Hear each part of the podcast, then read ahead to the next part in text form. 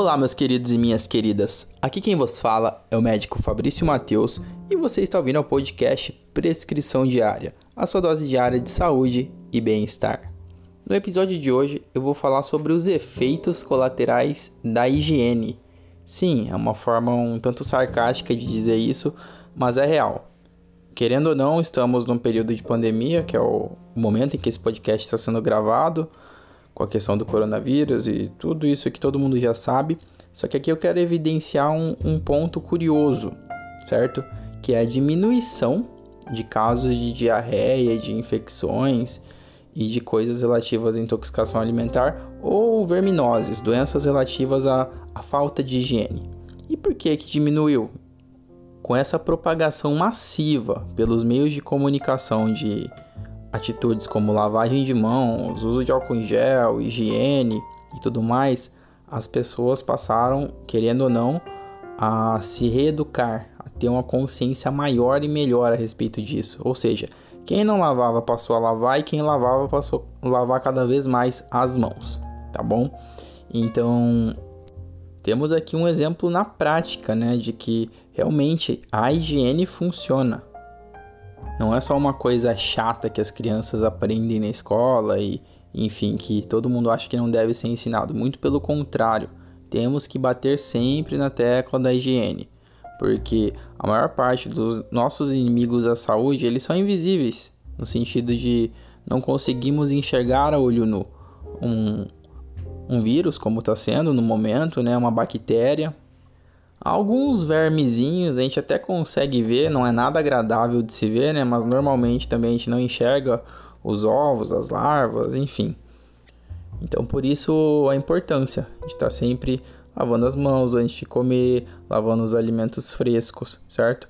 E eu vou deixar algumas dicas bem bacanas que talvez você nem se ligue, mas que pode ajudar ainda mais acerca da higiene e da prevenção dessas doenças infecto-contagiosas.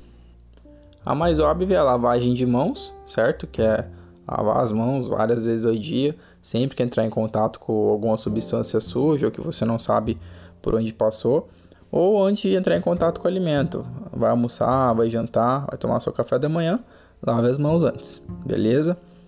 A segunda dica é ferver a água quando for utilizar se ela for advinda da torneira, direto da torneira, de algum rio, riacho. Tem regiões no Brasil que o pessoal ainda usa água de, de rio, de lagos e enfim, né?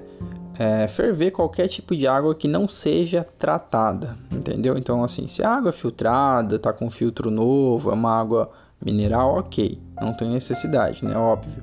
Mas se é uma água não tratada ou que vem da natureza, então é prudente ferver ela antes de qualquer uso, antes de poder colocar essa água para dentro do seu organismo. Outra dica que às vezes passa batida, né?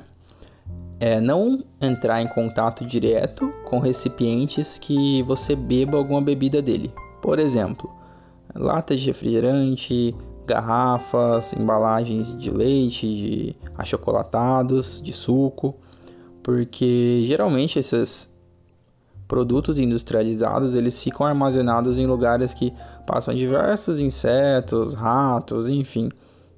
Não que entre em contato direto, né? Porque normalmente é lacrado e é vedado, mas a gente sabe que no transporte entre cidades, entre galpões, sempre tem essa possibilidade, né? De ter algum contato.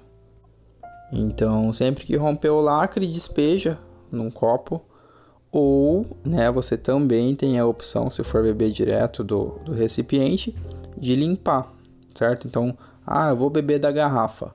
Então, depois que abrir, limpa o bico da garrafa com álcool, passa um, um álcool em gel, um álcool líquido mesmo, ou uma água e sabão antes de abrir, porque aí você elimina a possibilidade de ter qualquer vestígio ali de uma substância que possa te causar mal ou, ou vir fazer você adoecer, entendeu? Então esse é um cuidado aí que a gente tem que prestar atenção. E por último, o gelo, né?